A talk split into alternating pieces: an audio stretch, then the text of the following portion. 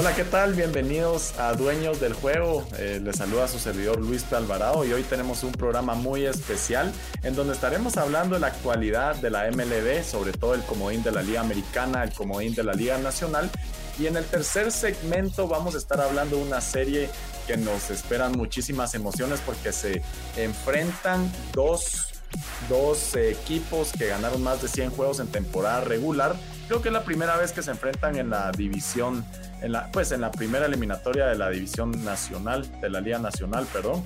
Eh, pero bueno, vivimos un partido muy eléctrico de mucha expectativa porque era el clásico de clásicos en el comodín de la Liga Americana. Eh, creo que vamos a analizar un poquito más, vamos a profundizar un poquito más, pero antes les voy a presentar a los que siempre me acompañan en la actualidad de la MLB. Diego, ¿qué tal? ¿Cómo estás? Preparado, preparado para sacar todos mis demonios hablando de los Yankees. ¿Ustedes qué tal? Juli, ¿cómo estás? Bastante bien, Luis. ¿Qué tal, Diego? ¿Cómo estamos? Cabal, la verdad es que justamente estaba hablando yo con una persona ahorita hace un par de días y me, me dijo, miren mucha, ustedes sí batearon en sus vaticinios, pues.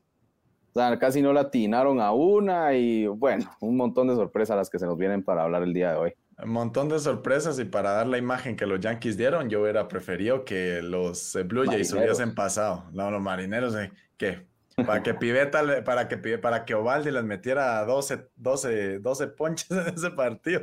Pero bueno, vamos a profundizar un poquito y Diego, te voy a dar la palabra para que nos hables un poquito sobre eh, la actualidad de los Yankees. ¿Qué es lo que pensás? ¿Qué fue lo que viste dentro del partido? Y bueno, ¿qué crees que le hace falta trabajar a los Yankees de cara a la temporada 2022?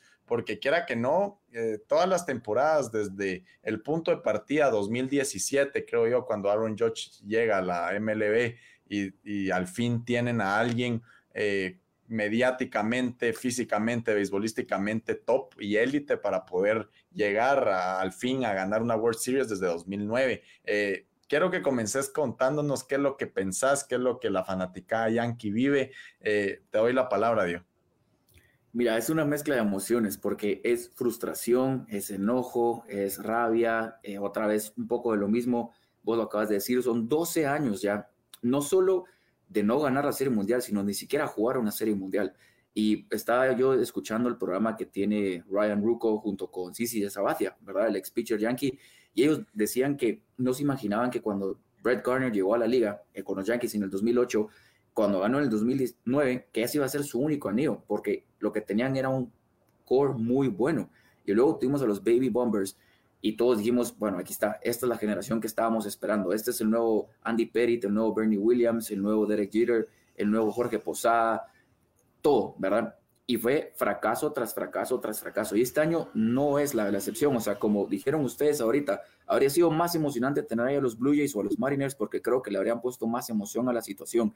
Lo de los Yankees es patético, realmente. Y te lo digo desde el punto de vista que esa es una franquicia que ya no puede vivir de casis, de estamos cerca de la liga. Yo estoy furioso con gente como Aaron Boone, con una mentalidad mediocre totalmente. Le acaban de preguntar después del partido y dice, no, es que el resto de la liga ya nos alcanzó.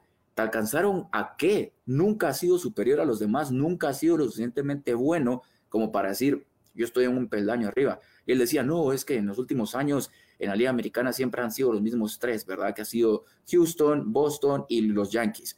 Y, y nada, es, es patético, o sea, no puedes decir eso cuando no has jugado ni una serie mundial. Y lo más cerca que estuviste fue con Joe Girardi, con los jugadores que todavía no estaban establecidos. O sea, como vos decís, Aaron George era un novato. De no ser por la trampa de los Astros que hicieron ese año, trampa que se comprobó, por cierto, para todos aquellos que no digan que, que no, no pasó, o sea, trampa que se sabe que hicieron. De no ser por eso, Aaron George pudo haber ganado el novato el año, el MVP, y los Yankees pudieron ir a una serie mundial. Y a partir de ahí, creo que todo se ha ido para abajo. Y todo ha sido por Aaron Boone, porque no sabe manejar el equipo, no sabe tomar las decisiones correctas. Y luego me voy a este partido y veo a Garrett Cole, un jugador que gana 36 millones de dólares al año. Él es tu go-to guy, ¿me entendés? Cuando las cosas están mal, le das la pelota a Garrett Cole y decís, salvame por favor. Y en los primeros tres innings ya van abajo 3 a 0 porque todos sabemos, todo el fandom sabemos que él está lesionado, tiene malo su hamstring y es algo que no lo quisieron hacer. Yo vi números, su ERA antes de esa lesión era de 1.36, imagínate. Después de eso subió a 6.38 y nunca dijeron y nunca quisieron aceptar que estaba lesionado. Yo estoy seguro que en un par de semanas van a decir que estaba lesionado, que se va a someter a una operación o que va a someterse a preparación. Entonces ahí entra la pregunta, entonces, ¿por qué lo pones en el juego más importante? Los Yankees no tienen profundidad en el equipo, no tienen bate, no tienen un segundo abridor consolidado y son cosas que no puedes hacer. Yo veo a los Dodgers gastando, se pasaron del tax 40 millones y su tax va a ser de como 20 los Yankees no lo quisieron hacer. Y yo estoy de la mano de Michael Kay, el, broadcaster de Yes Network, ¿verdad? El network que sigue a los Yankees. Él decía, esto es un payroll de más de 200 millones de dólares. ¿Dónde están los jugadores buenos? ¿Dónde están los jugadores grandes? Aparte de Giancarlo Stanton y Aaron Judge, que se pusieron el equipo al hombro toda la temporada, díganme ustedes, alguien que haya sido constante todo el año, alguien que los Yankees hayan podido confiar todo el año, no hay. O sea, de verdad ha sido mala decisión tras mala decisión. Y cuando el partido, la balanza se va inclinando al lado de los Yankees, mi querido Phil Nevin manda en una jugada tonta a Aaron George de tercera home. Tomó, claro, dos puntos perfectos, dos tiros perfectos de, del outfield de Boston, pero lo manda home y le quita todo el momentum a los Yankees. ¿Se imaginan ustedes? En ese momento iban 3-0, con ese casi home run de Giancarlo Stanton, que si no es por ese monstruo verde se pudo haber ido, pudo haber hecho más daño. Sí. Tenés hombre en primera y en tercera. Yo sé que viene Joe Galo después con un out y eres propenso a ponches o a dobles plays, pero es más fácil que el momentum se mueva hacia él porque él va a ver que le están bateando y le están viendo la pelota a Ovaldi y el momentum cambia. Entra una carrera, entran dos carreras y todo es diferente. Pero luego entra el home run de, eh, de Rizzo hasta el sexto inning. Ya cuando Ovaldi ya está sentado ya te hizo daño, ya se fue al, bullpen, Alex Cora, o sea, ya el partido se fue completamente para ellos. Cuando hacen ese out en home, yo supe que el partido estaba perdido porque no iban a hacer nada, o sea, moralmente no iban a aprender, no iban a hacer absolutamente nada. Entonces, este es un off-season frustrante de nuevo, donde los Yankees van a tener que buscar muchísimos cambios. Necesitan un abridor 2 consolidado, necesitan un buen catcher porque no puedes jugar un juego vital de ganar o te vas a casa sin Gary Sánchez con Kyle Higashoka que no batió ni para 200 en la temporada, o sea, es inaudito. Necesitan un catcher titular bueno, necesitan un nuevo shortstop y necesitan un center field, porque con los jugadores que tienen no van a competir nunca. Y como está diciendo, y lo hemos hablado aquí en el podcast, se vienen los Blue Jays, que están jugando muy bien y que por suerte no pasaron. Se vienen los Mariners, Tampa no va a dejar de ganar, Boston solo se va a hacer mejor, los Astros igual. Entonces, ¿qué van a hacer? Si no le pueden ganar ni siquiera a Boston, no le pueden ganar ni a los Orioles, ¿cómo vas a competir con esos? Y después vas a decir que le van a competir a los Giants o a los Dodgers que ganaron 107 y 106 partidos. O sea, es imposible, ¿me entienden? O sea, no se puede hacer nada con el equipo que tienen. Es complicado, Diego. Bueno, ahora que ya despedazaste a los Yankees, sí, ya, te pregunto, ya, sacaste todo lo que tenías que sacar. No, me parece eh, muy buenos puntos de vista, tenés toda la razón. Juli, Diego puntualizaba algo, es el tema administrativo. ¿Tú crees que entonces Brian Cashman, Juli, tiene mucha culpa de lo que está pasando? Porque la fanaticada yankee también esperaba lo que decía Diego eh, lo que estaban haciendo los Dodgers en ese momento, por ejemplo, en la, en la, agencia libre, voltear a ver, bueno, está Trevor Bauer, unifiquemos a Garrett Cole y Trevor Bauer, ¿verdad? Por lo menos decir, bueno, ellos jugaron juntos en UCLA, se pelearon un par de veces, pero son profesionales. Conjuntar eh, un picho abridor de calidad para competir eh, a, tope para ganar la, la Serie Mundial. ¿Qué pensás? Entonces, Brian Cashman tiene mucha culpa. Pues yo creo que dejando fuera lo que pueda hacer la oficina, eh, es mucho lo que decía Diego, que al final de cuentas son, son los bombarderos del Bronx, pues.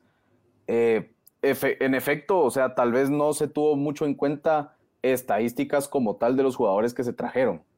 Por ejemplo, te traes a Joey Galo, das a dos de tus mejores prospectos, uno que ya debutó con los Rangers cuando Joey Galo, como hablábamos hace un par de noches, ni siquiera tiene un 250 estable de bateo. Aparte que lidera la MLB en ponches, pues. Entonces, así como la lidera en bases por bolas. O sea, no estoy diciendo que Joey Galo haya sido ineficiente porque sí, pero a eso voy. O sea, si, algo, si en algo tiene la culpa, creo yo, la oficina es como por falta de información en la temporada en la que estás y no ponerle coco al jugador por lo que es en el momento, sino que por nombre. Eh, ¿Qué pasa con James Tylon, por ejemplo? Hace dos eh, años, en, la temporada 2019, veíamos un, a, un, a, un, James Tylon, pero de lo mejor que se le ha visto, pero tal vez se quedaron encapsulados en ese momento de James Tylon, lo mismo con Joey Galo. Entonces, creo yo también si nos ponemos a, checar un poquito el juego, yo hubiera jugado mi picheo de una forma un poco distinta. No me hubiera traído a Loaiziga tan temprano con tanta presión, por ejemplo. Pero como dice Diego, o sea, si no traes a Loaiziga, ¿a quién traes? O sea, creo yo que la culpa no únicamente recae en la oficina, o sea, gran parte de la culpa recae en la oficina, y siento que se pudieron haber hecho cosas un poco más interesantes en el trade deadline. Pero también sería un poco como contradictorio el hecho de, echarle toda la culpa a la oficina, porque en teoría Aaron Boone es de los entrenadores mejor pagados en la MLB, pues, o sea, más de algo te tenés que ingeniar, más de algo tenés que hacer. Por ejemplo, es la nómina más alta. correcto, y te habla mucho el, el, hecho de que hayas traído a Luis Severino, un, un, tipo que pichó la última semana únicamente de la temporada regular, y le es un juego tan, tan, tan importante como este, ¿me entendés? aparte que Cole no te cumplió, aparte que Loaiziga no te cumplió, siento yo que pudo haber manejado un poco mejor las cosas, así como lo hicieron los Mediarrojas de Boston, por ejemplo. ¿Quién hubiera imaginado que después de Valdi venía Brazier, por ejemplo?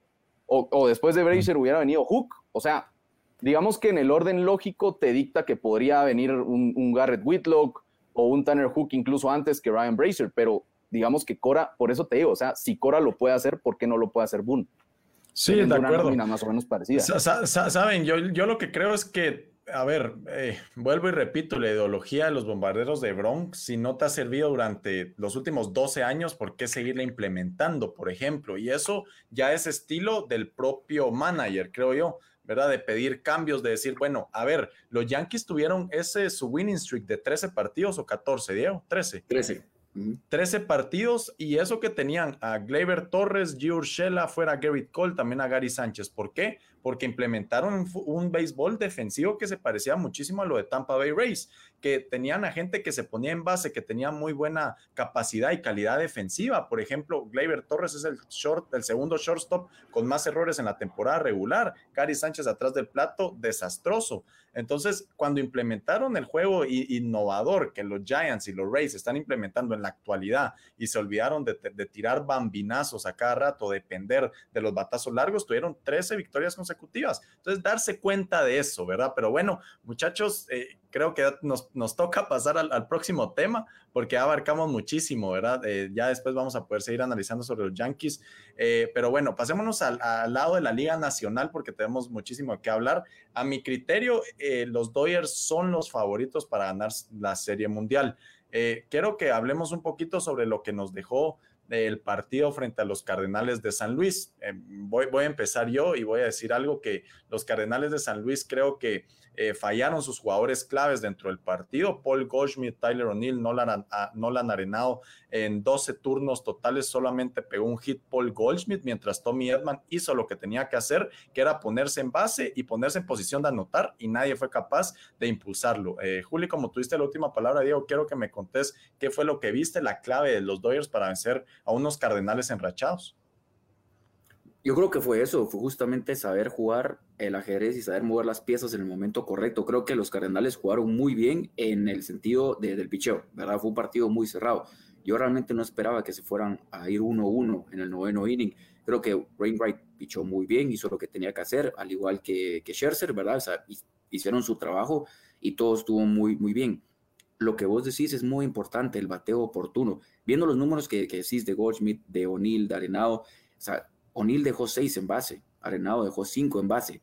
Son cosas que no puedes hacer en un partido de temporada regular, va a decir, ni modo, es un mal día.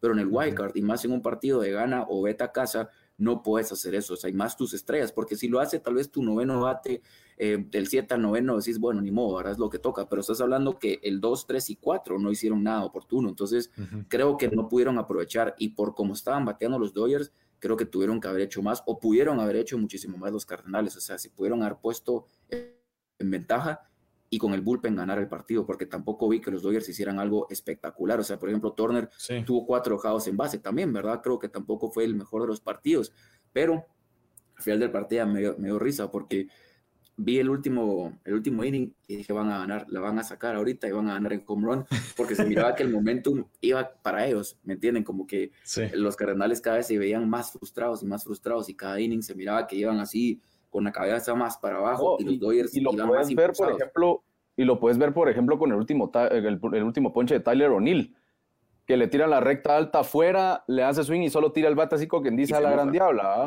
Ajá, cabal. Exacto. Entonces, yo a ver. en ese sentido. de que, digamos, o sea, ayer justamente hablábamos con usted, Luis, y me decía, mira, eh, Harrison Bader tiene 800 de on-base percentage.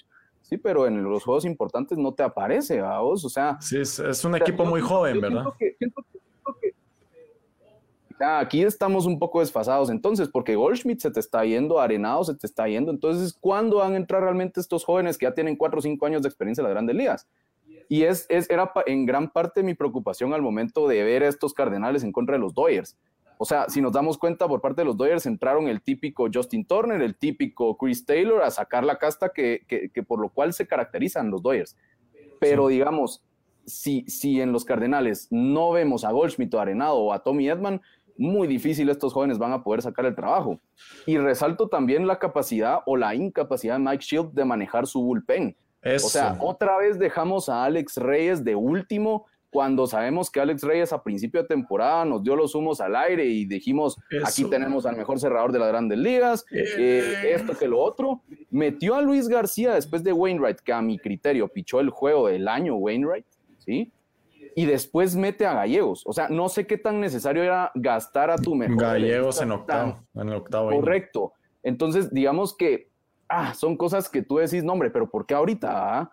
Yo, en lo personal, hubiera implementado a Alex Reyes de primero y si me hacen una dos, bueno, me cuatro o cinco baterías, correcto, pero me quedo yo con mi mejor relevista.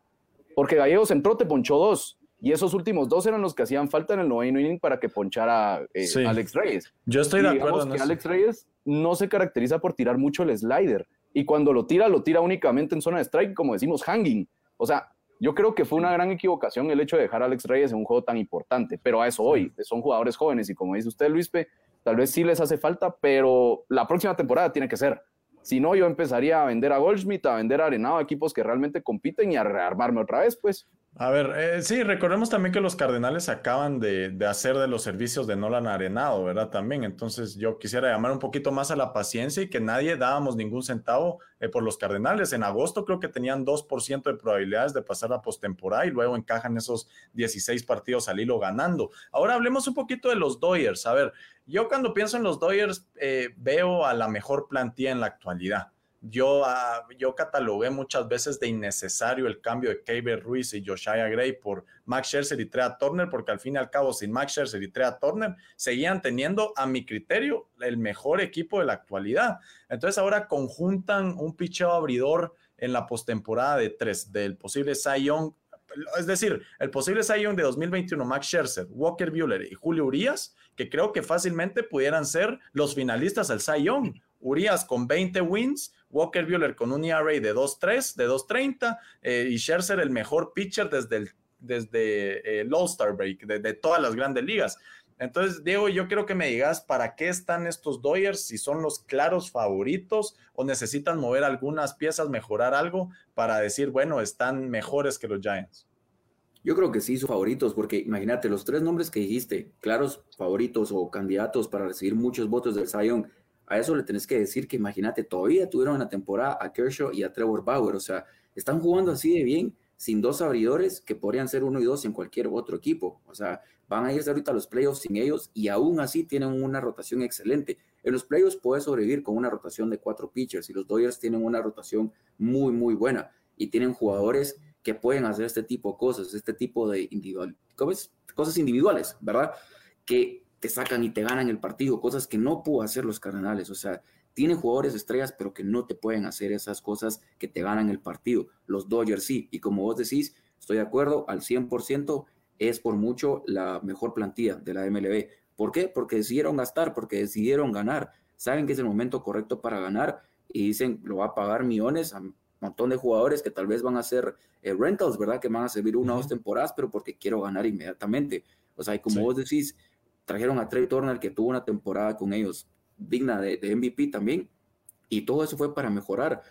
Al, final terminaron siendo el mejor equipo del comodín de la historia, o sea, cuando en la historia hemos visto un equipo con 106 y no ganar su división, es, es, absurdo. Entonces creo que la única desventaja que tienen es que van a tener que jugar más partidos en San Francisco, pero sigo pensando que son los claros favoritos y para mí están para ganarlo todo. No me sorprendería si vemos otra serie mundial de, Dodgers contra Tampa, por ejemplo, y se va a siete juegos, pero por el picheo abridor y por los jugadores y bateadores que tiene Los Ángeles, creo que siguen siendo los claros favoritos.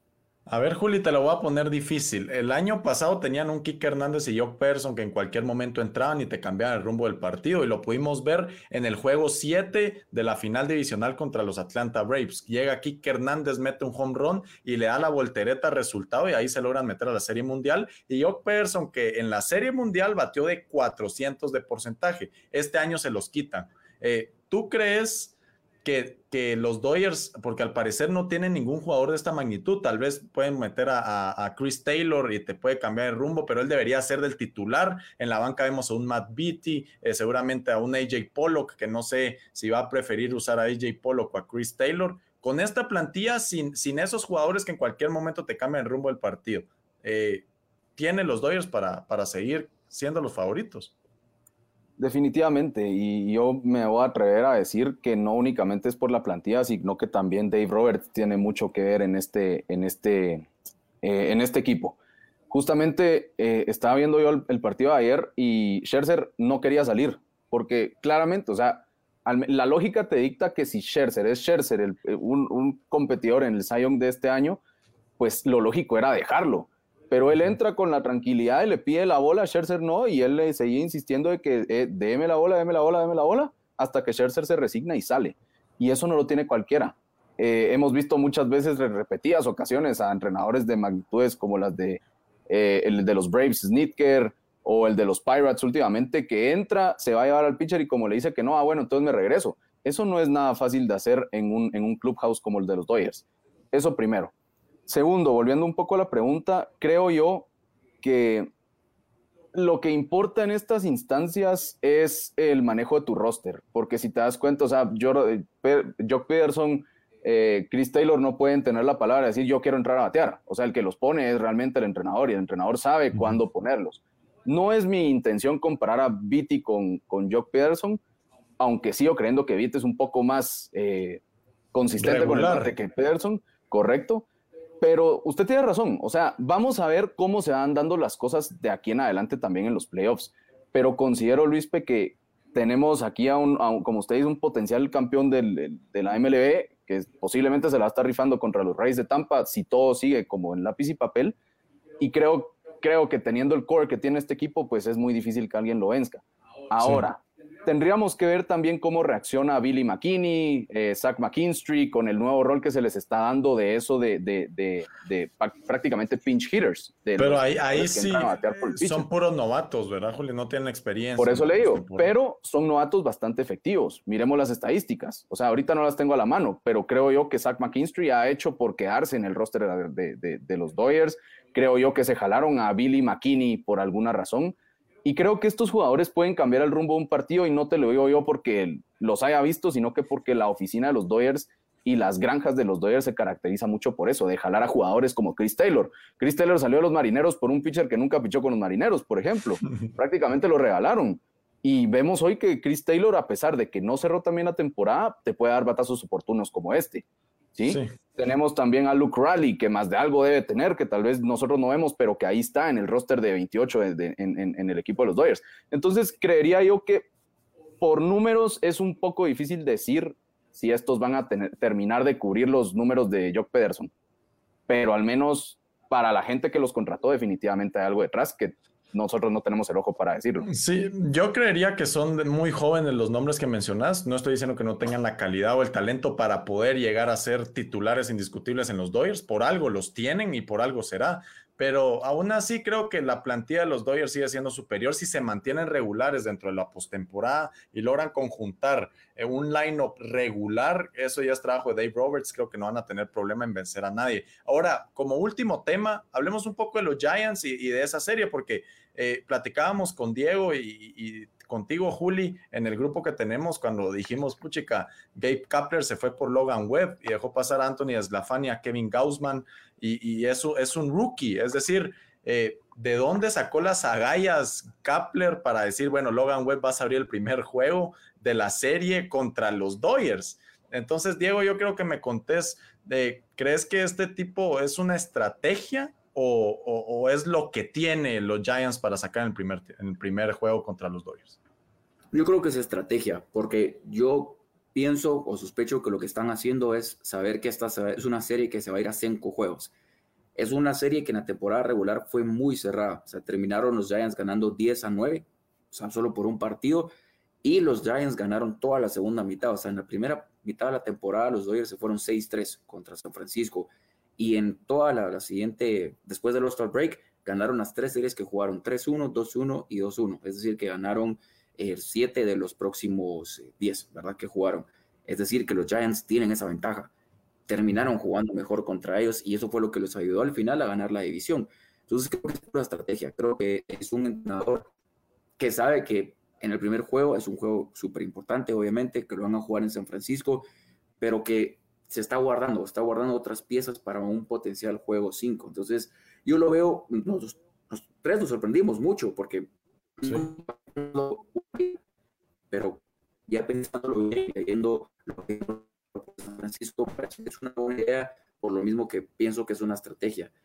Honestamente no creo que les vaya a funcionar bien porque siento que los Dodgers son un mejor equipo, mejor preparado, con más experiencia en los playoffs, como dijo Julio, con un mejor entrenador también, que ya tiene experiencia y tiene las agallas de hacer cosas diferentes también, pero es interesante porque es algo que no muchos harían. Sí, totalmente de acuerdo. Y, Kapler se ha caracterizado por sorprendernos en la temporada regular y no eh, quitaría la opción de sorprendernos en postemporada metiendo a Logan Webb. Eh, Juli, ¿cuáles crees que sean las claves eh, de los Giants para poder vencer a los Dodgers? Porque de verdad yo sigo viendo, independientemente los Giants hayan ganado más de 100 partidos en la temporada regular, en este tipo de partidos por los jugadores que tiene eh, tiene a Mookie Betts, a Corey Seager, que en cualquier momento cambia, a Justin Turner, a Trea Turner, o sea, son jugadores que los Giants no lo tienen. Entonces, ¿cuál crees que sean las claves, de, la clave de los Giants o a qué debería jugar Gabe Kapler para poder vencer a los Dodgers eh, en esta serie? Para mí la clave para que los Giants venzcan a, estos Dodgers o al menos le, vayan a pelear un poco el esfuerzo de pasar a la siguiente ronda, eh, se llama Gabe Kapler. Digamos que yo no renunciaría al, tipo de juego que ha tenido Kapler durante toda la temporada, eh, con mucha rotación, con mucho eh, craneamiento, si se le pudiera llamar así, de, de, quiénes va a utilizar en qué situaciones.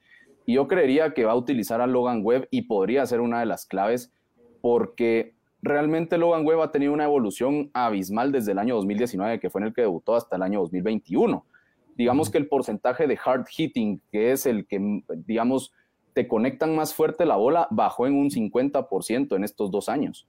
Eh, también recordemos que Logan Webb tiene muy buenos lanzamientos, no únicamente secundarios, sino que la recta se le corre, tiene un buen slider y maneja aparte también. Maneja, maneja correr, o sea, nada de lo que tira va a ser liso, ¿sí? A diferencia de Kevin Gosman y, Andrew y Anthony Esclafani.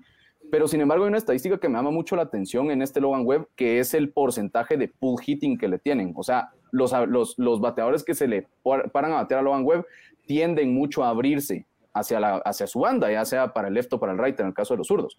Entonces creo yo que lo primero, que la primer clave que, va, que vamos a ver en, en Gabe Kapler va a ser el movimiento constante de tu cuadro, de su cuadro, perdón. Cuando se pare Mookie Betts, cuando se pare Corey Seager, vamos a ver gente más eh, jugada al lado derecho o al lado izquierdo si el bateador es zurdo, para evitar que esa pelota pase, de, o sea, en, lápiz y papel, ¿verdad? Porque estas, estas son estadísticas que tiene Logan Webb. Entonces yo creería que se va a guiar, que se va a dejar guiar por, por la defensa. Y digamos que alguna clave negativa un poco que le veo a estos Giants es que no sé qué también van a reaccionar sus jugadores ante tanta presión un tono Anzolano. No sé si Mauricio Dubón va a tener la calidad también para. para, para Creo que no entró en el roster, fíjate, Julio, de, de players no entró en el roster. Entonces quedémonos con Dono Anzolano. Eh, no sé qué tanto nos vaya a funcionar un Steven Dugar.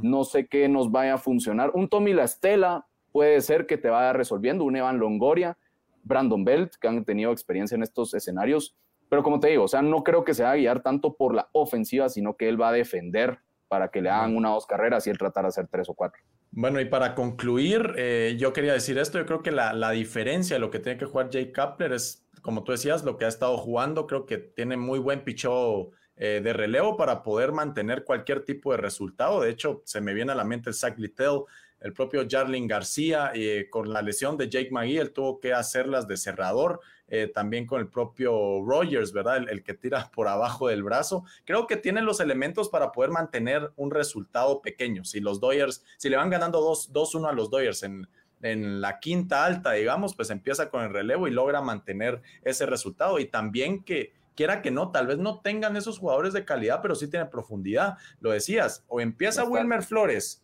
si empieza Julio Urias tirando, sea zurdo, o empieza Tommy Lestela si empieza Walker Bueller, y así sucesivamente, empieza Steven Dugar, eh, si no es Mike Jamstrensky, y si no es este eh, fielder que se me olvida el nombre, Julio, de Darren Roth, ¿verdad? Que batea a la derecha, entonces tiene elementos para ir variando. Entonces yo creo que esas van a ser las claves. Para cerrar el episodio, muchachos, Diego, quiero que me des tu vaticinio y quiero que me digas en cuántos juegos se acaba y quién pasa a la siguiente ronda. Dodgers en cinco. en lo último. En lo último, último suspiro. Juli. Yo creo que los Dodgers van a usar eh, a sus cuatro abridores para ganar cuatro, eh, tres juegos. Yo digo que en cuatro juegos los acaban. ¿A quiénes? A, primero Walker Bueller, Julio Urias, Tommy Gonsolin o David Price. Porque no, yo me la juego más con Price. Yo me la juego más con ah. Price. Y de último, Scherzer, si es necesario. Y de último, Scherzer. Sí. Yo, creo que los Dodgers van a andar en cuatro. Pero bueno, muchachos, se nos acabó el tiempo. Eh, de verdad, cada, cada programa que pasa me dan ganas de alargarlo. Creo que lo vamos a parar alargando porque tenemos muchísimo de qué hablar. Tenemos eh, la postemporada, las emociones que nos da. También eh, vamos a traer la última información de todos los juegos que acontecen eh, para que mantengamos a todos los que nos escuchan informados y que sepan que en Guatemala no solamente hay fútbol, hay béisbol también y sabemos de este deporte. Pero muchachos, muchas gracias por estar conmigo. Esto fue Dueños del Juego. Muchas gracias por sintonizarnos y por estar pendientes de las transmisiones. Nos vemos a la próxima.